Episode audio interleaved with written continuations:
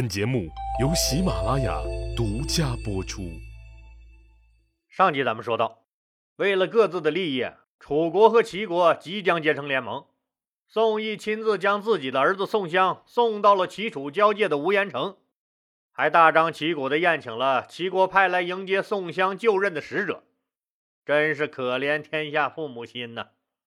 趁着宋义不在军中的机会，项羽、范增进行了大串联。然后又命令自己的嫡系部队严密监视其他军团的动向，进入一级战备状态。当这一切都准备好了以后，项羽静静地等着机会。天快亮了的时候，派去监视宋义军帐的人回来报告，说宋义喝得醉醺醺的回来了。项羽马上着手实施行动。昨天晚上，宋义和来迎接自己儿子赴任的齐国使者喝了一晚上的酒。回来的时候，基本上天快亮了。宋义知道自己的计划马上要成功了，只要自己的儿子一到任，齐国的大军与我宋义一会合，嘿嘿，项羽，你就靠边站吧。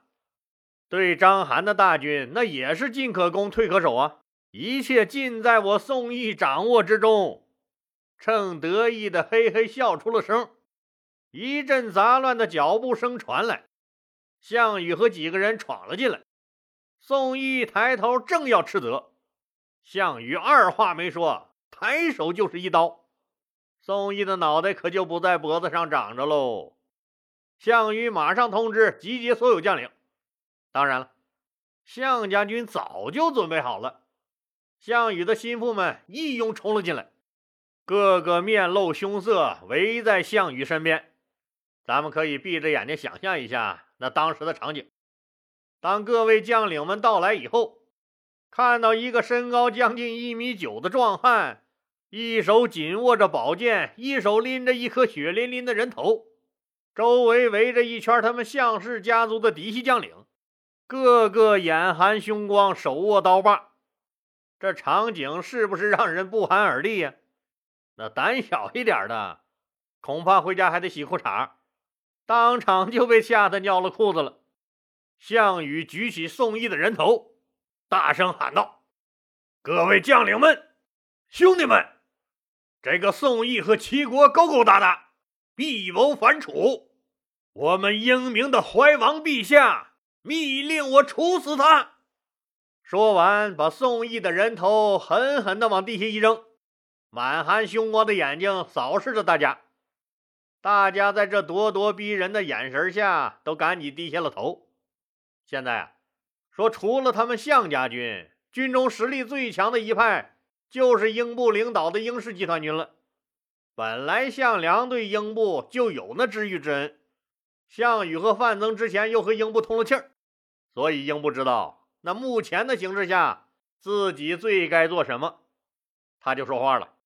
最早倡议拥护楚怀王的是我们敬爱的武姓军项梁和大将军项羽，他们叔侄两个。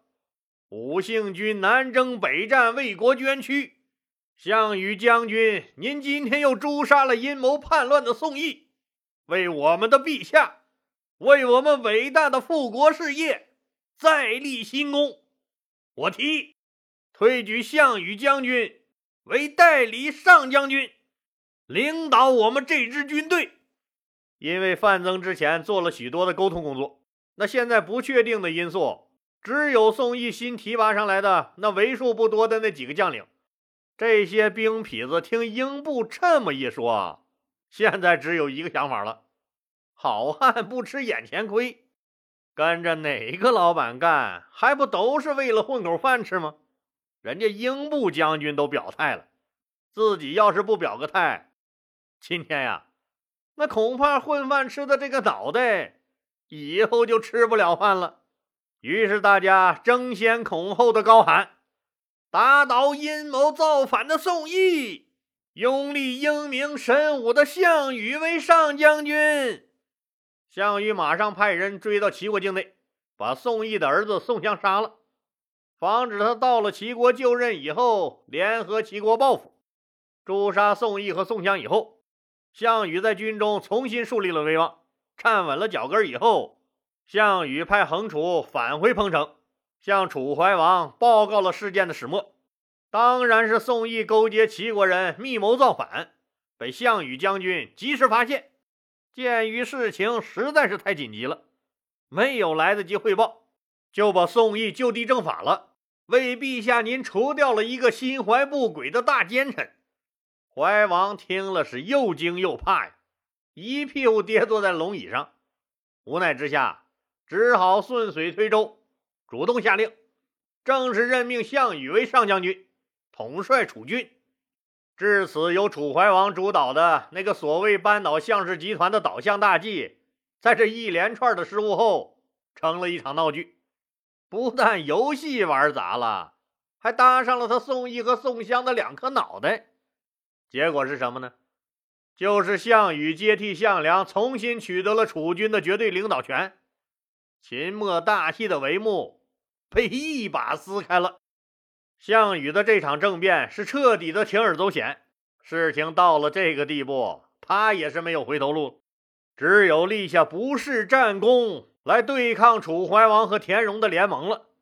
得到楚怀王的正式任命以后，那项羽是一分钟也没耽误。马上命令大军开拔，急速北上，直达黄河南岸。巨鹿战场已是硝烟弥漫，大战一触即发。咱们现在来看一看巨鹿城前的形势。秦军这方面，统帅少府章邯，副统帅大将军王离，主要的将领有长史司马欣、都尉董翳、将军苏角、将军射箭，总兵力大概三十万人。楚军这方面呢，统帅项羽，副统帅范增，主要的将领有荡阳军英布、横楚、蒲将军、龙驹，还有钟离墨他们，总兵力大概五万多人。巨鹿城外还有几个诸侯国来救援的军队和部分赵军，包括那个赵国大将军陈馀的三万人，张耳的儿子张敖的一万多人。齐国那个田都和田安，他们带来的大概一万人；燕国将军臧荼带来的三万人；魏王魏豹派来的一万人。这就是巨鹿城外双方的兵力情况。咱们再来看一看双方的布阵。王离带领的北部军将巨鹿城团团围住，章邯率领秦军主力坐镇极远。秦军后勤补给工作由经验丰富的老将射箭担当。他坐镇巨鹿城外的大本营中，指挥人员调度粮草。秦军粮草和其他物资的运送和保护，是由秦军中凶狠善战的一员猛将苏角负责。苏角带领五万人，在吉原到巨鹿的运粮甬道上来回巡查，保证粮道的安全。我们看章邯的布阵：围城、打援、粮草运送、物资保障，布置的也是颇有章法。那来救援赵国的几个诸侯军呢？这些人也都紧挨着陈馀的大营旁边安营扎寨，抱团取暖呗。上次陈馀的五千人被王离的大军转瞬之间就吃掉了，诸侯们更吓坏了，赶紧又把自己的防御工事加固了一下，严密监视，防止秦军的突然袭击。大家都没那个胆子攻章邯，那只能坐等着楚军的到来。本来嘛。也都能理解，作为救兵，那最佳的策略就是在最合适的时候入场。哎，那谁会一上来那一脑袋就扎进乱战中？谁也不愿意先去当那炮灰。本来家底儿都不厚，那自己的兵打完了，也就意味着自己永远失去了话语权。你一个光杆司令，你还有啥资格指手画脚？所以大家都等着看准时机再出手。不但能青史留名，那最重要的是自己的利益最大化呀。所以外围来救赵的诸侯们都做壁上观，也不能怪他们怂，实在也是秦军过于生猛，把他们吓着了。项羽和范增在分析了敌我双方形势后，找来了英布和蒲将军，告诉他俩，要先派他俩带领两万人作为先头部队渡河。去攻击秦军运粮的甬道，为什么要先攻击甬道呢？一个目的是断了秦军粮草，引起秦军恐慌；另一个目的是牵制部分秦军主力，配合项羽的主力部队渡河。项羽告诉英布和蒲将军：“敌强我弱，敌众我寡，但这一仗我们必须拿下。你们两个渡过河去，就做一件事儿，牵制部分秦军主力。”不管想什么办法，都要坚持一天，必须坚持一天。只要能坚持一天，你们的任务就完成了。英布和蒲将军立下了军令状，说保证完成任务。他俩带兵秘密渡过黄河后，马上联系赵国大将军陈馀，让陈馀出兵南下，倾尽全力来牵制王离的围城部队。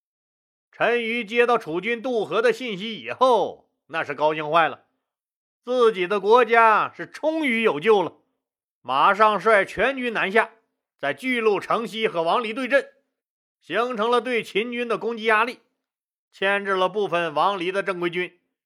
英布和蒲将军把有限的兵力分成十几个单独的作战小组，针对秦军防范薄弱的偏僻地区的甬道进行破坏性攻击。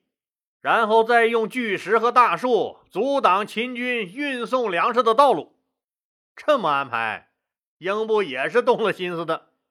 秦军要是不来围剿破坏甬道的楚军，那不用问，尽最大可能对甬道进行破坏就行了。一旦粮食补给线被切断，必然给秦军带来恐慌。要是秦军组织大军对破坏甬道的楚军进行围剿呢？那就更好了，能牵制住一部分秦军主力，自己只要拼命拖住这支秦军一天，项羽带领的楚军主力就到了。大家挽起袖子加油干，把甬道拆了个不亦乐乎。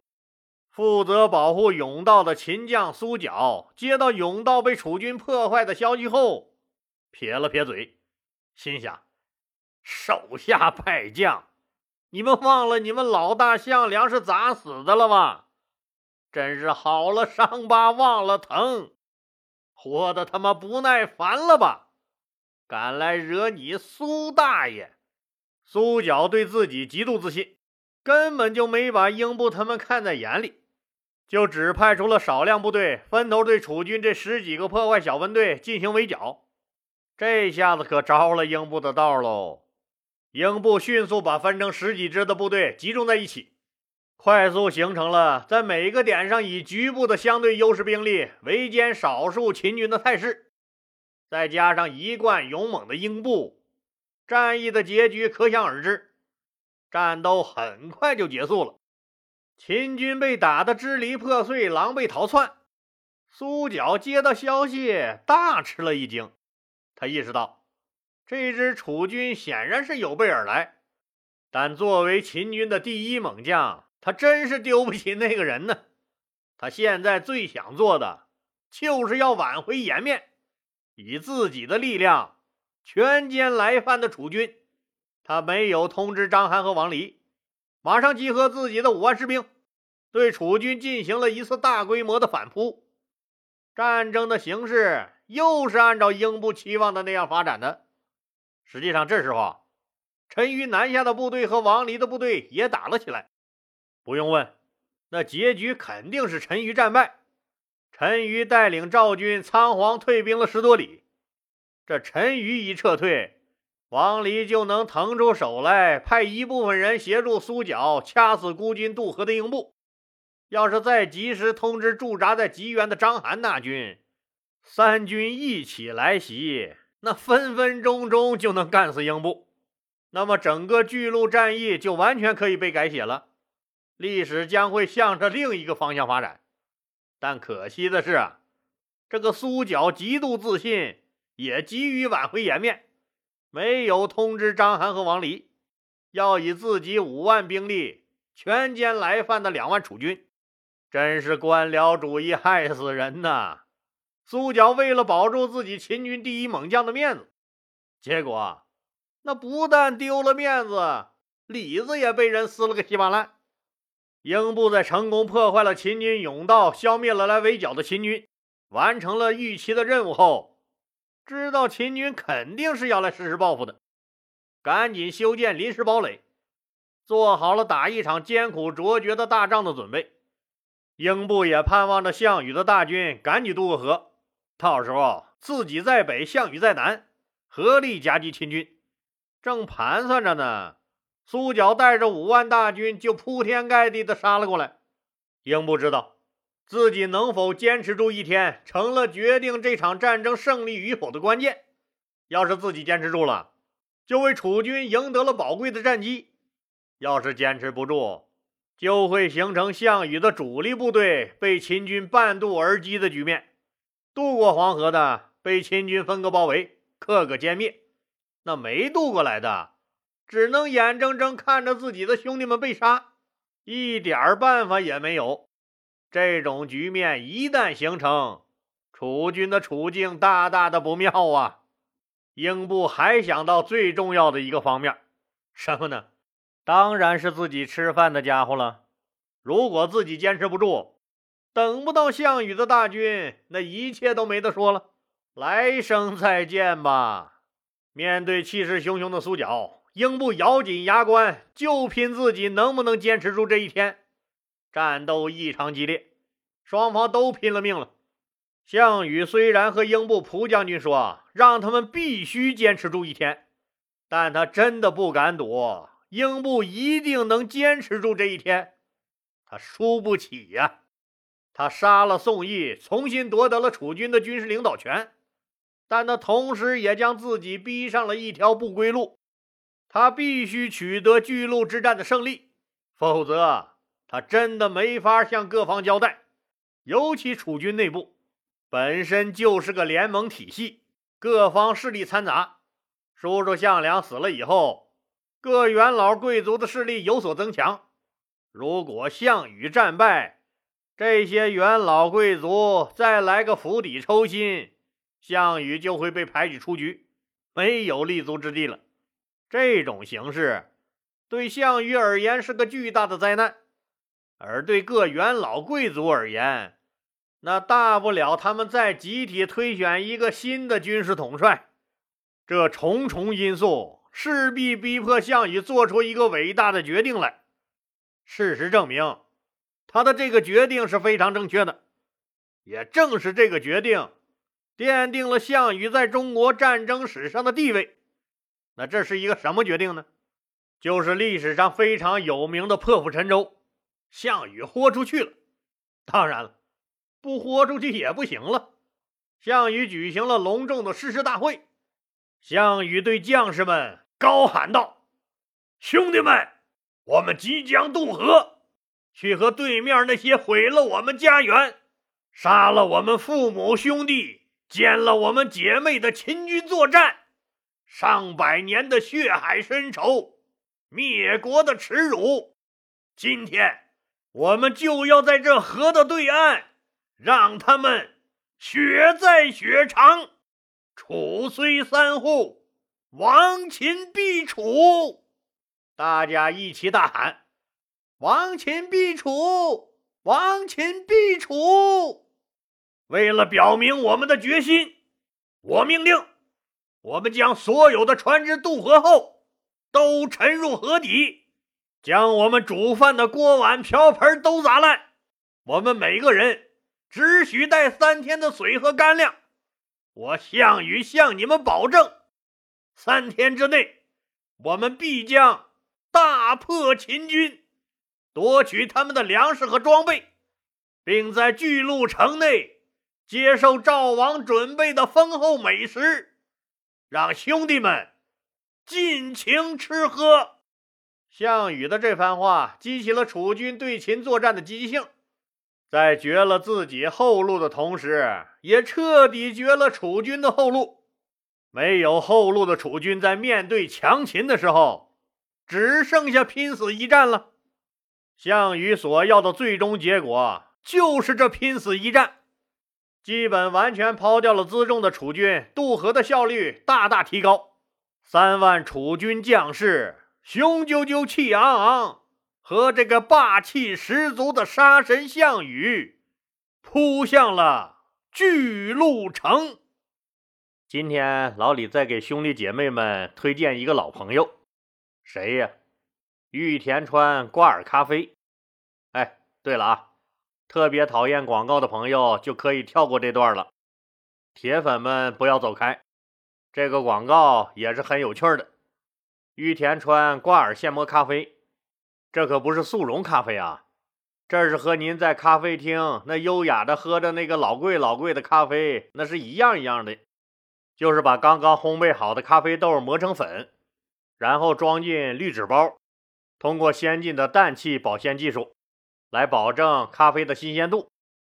这次活动是二零二一年春运来临之际，玉田川联合喜马拉雅发起的“一杯鲜咖啡，温暖回家路”这个主题公益活动，并且推出了联名款的新年咖啡礼盒。为啥叫公益活动啊？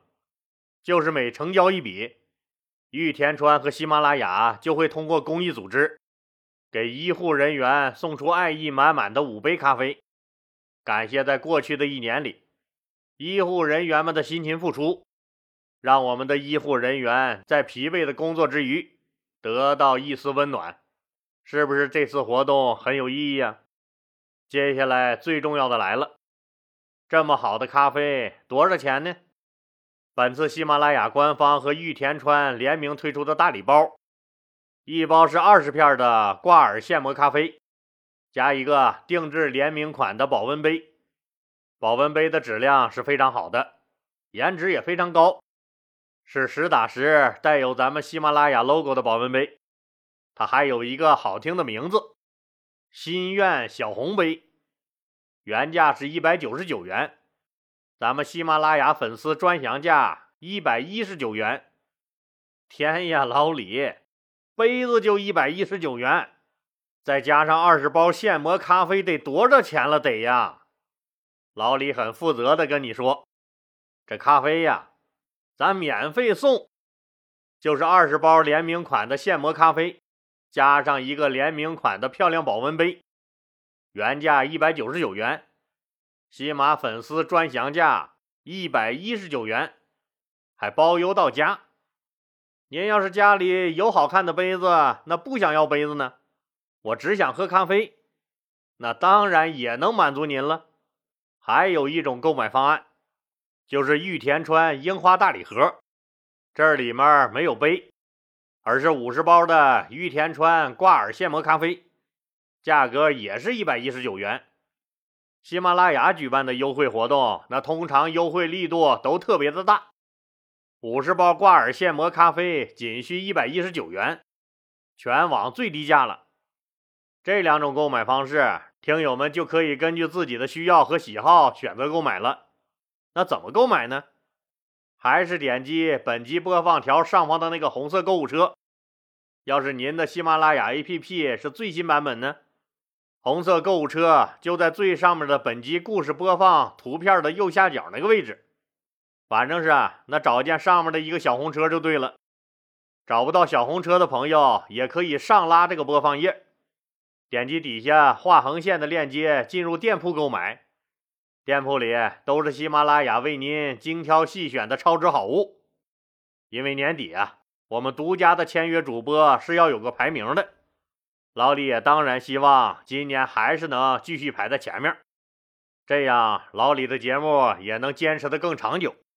所以希望爱喝咖啡，或者是老爸老妈、同事朋友爱喝咖啡的兄弟姐妹们踊跃购买。老李在这儿再次感谢您的支持，谢谢。